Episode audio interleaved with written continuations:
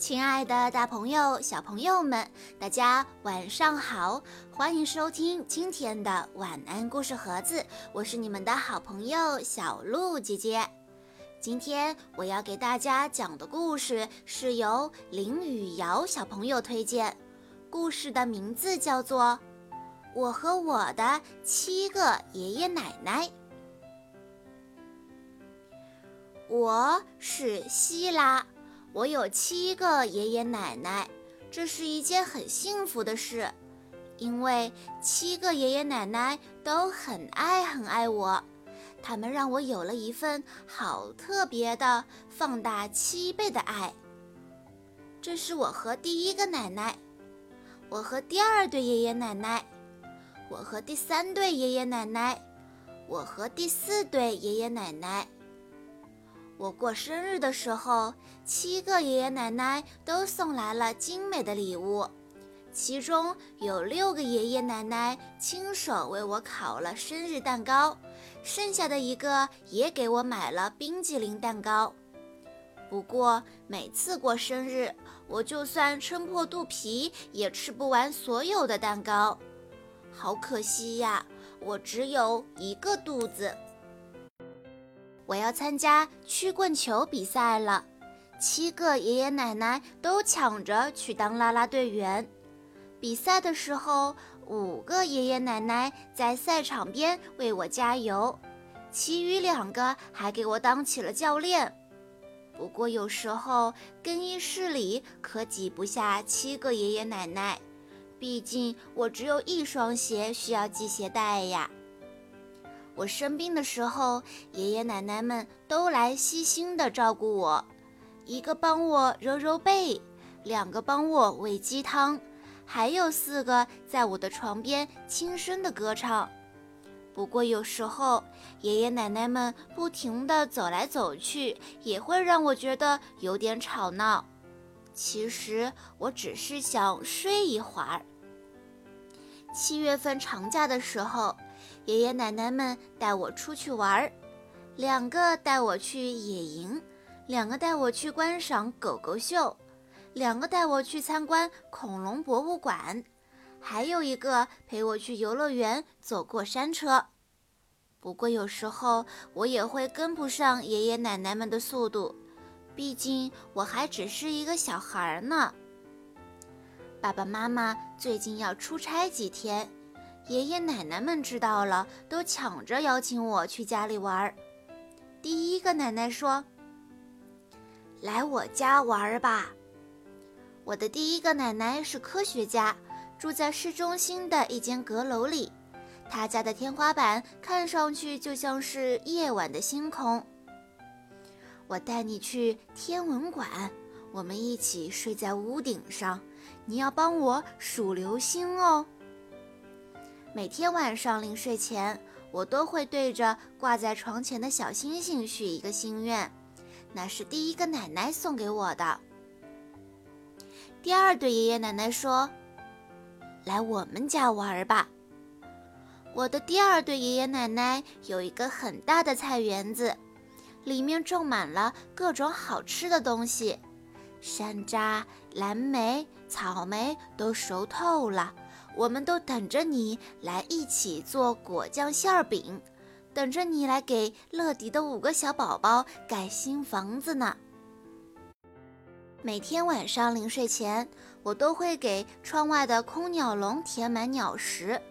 鸟笼是爷爷专门为我编织的，它可以吸引鸟儿一大早来做客。填完鸟食，我就会一头钻进奶奶专门为我缝制的暖和的被窝里，一觉睡到大天亮。第三对爷爷奶奶也说：“来我们家玩吧。”我的第三对爷爷奶奶就住在高尔夫球场旁边。你可以在游泳池里面游泳，想怎么游就怎么游。还可以和我们一起打高尔夫球，我们都等着你来开高尔夫球车呢。每天晚上临睡前，爸爸都会给我读一些故事书，那些故事书都是第三对爷爷奶奶为我精心挑选的。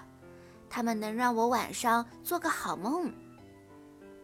第四对爷爷奶奶也说：“来我们家玩吧。”我的第四对爷爷奶奶就住在山脚下的小河边。我们可以带你去钓鱼，去划独木船。爷爷还专门为你做了一把小桨呢。每天晚上临睡前，我都会旋转起第四对爷爷奶奶送给我的捉梦饰圈，这是他们专门送给我驱逐噩梦的。我真是为难极了，总不能同时去七个爷爷奶奶家里玩吧？妈妈点点头说：“没错，你得好好考虑考虑。你不能同时去七个爷爷奶奶家里玩，爷爷奶奶们也都明白，毕竟宝贝希拉只有一个嘛。”晚上，我躺在小床上翻来覆去，怎么都睡不着。这时候，月亮宝宝悄悄地爬上窗边，探着脑袋，静悄悄地看着我。月亮宝宝在我的鸟笼里玩起了捉迷藏，接着又划过了我的故事书，在我的捉梦饰圈上起劲地跳舞，然后又跳过我床头的小星星，把银白的光洒在了我暖和的被窝上。明亮的月光从头到脚温柔地搂着我，我又感觉到了那份好特别、放大七倍的爱。我好开心地对月亮宝宝说：“嗯，谢谢你，你给我出了一个顶级棒的主意。”第二天一大早，我就开始在纸上涂呀画呀，然后忙着剪呀贴呀，还撒上了亮粉。最后又小心翼翼地叠好，装进信封，贴上邮票。大功告成，我把自己顶级棒的主意分别寄给了七个爷爷奶奶。爸爸妈妈临出差那天，我一大早就坐在家门口等呀等。很快，第一对爷爷奶奶的卡车停在了门口。第一对爷爷奶奶齐声朝我打招呼说。希拉宝贝，你好啊！紧跟着，第二对爷爷奶奶的野营车也停了下来，他们开心地朝我喊：“嘿，宝贝儿！”第三对爷爷奶奶停车的时候按响了汽车喇叭，他们激动地朝我挥挥手说：“嘿，希拉！”终于，最后一个奶奶也停下了她的自行车。奶奶笑开了花，爸爸妈妈听见动静跑出来想看个究竟。他们奇怪地问：“咦，这是怎么回事？”我朝爸爸妈妈眨一眨眼睛说：“我不能同时去七个爷爷奶奶家里玩，但是七个爷爷奶奶可以同时来我们家玩呀。”没错。爸爸妈妈出门后，七个爷爷奶奶全都留了下来。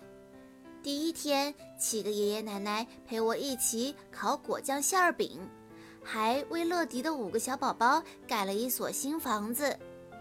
第二天，七个爷爷奶奶陪我一起游泳、开高尔夫球车。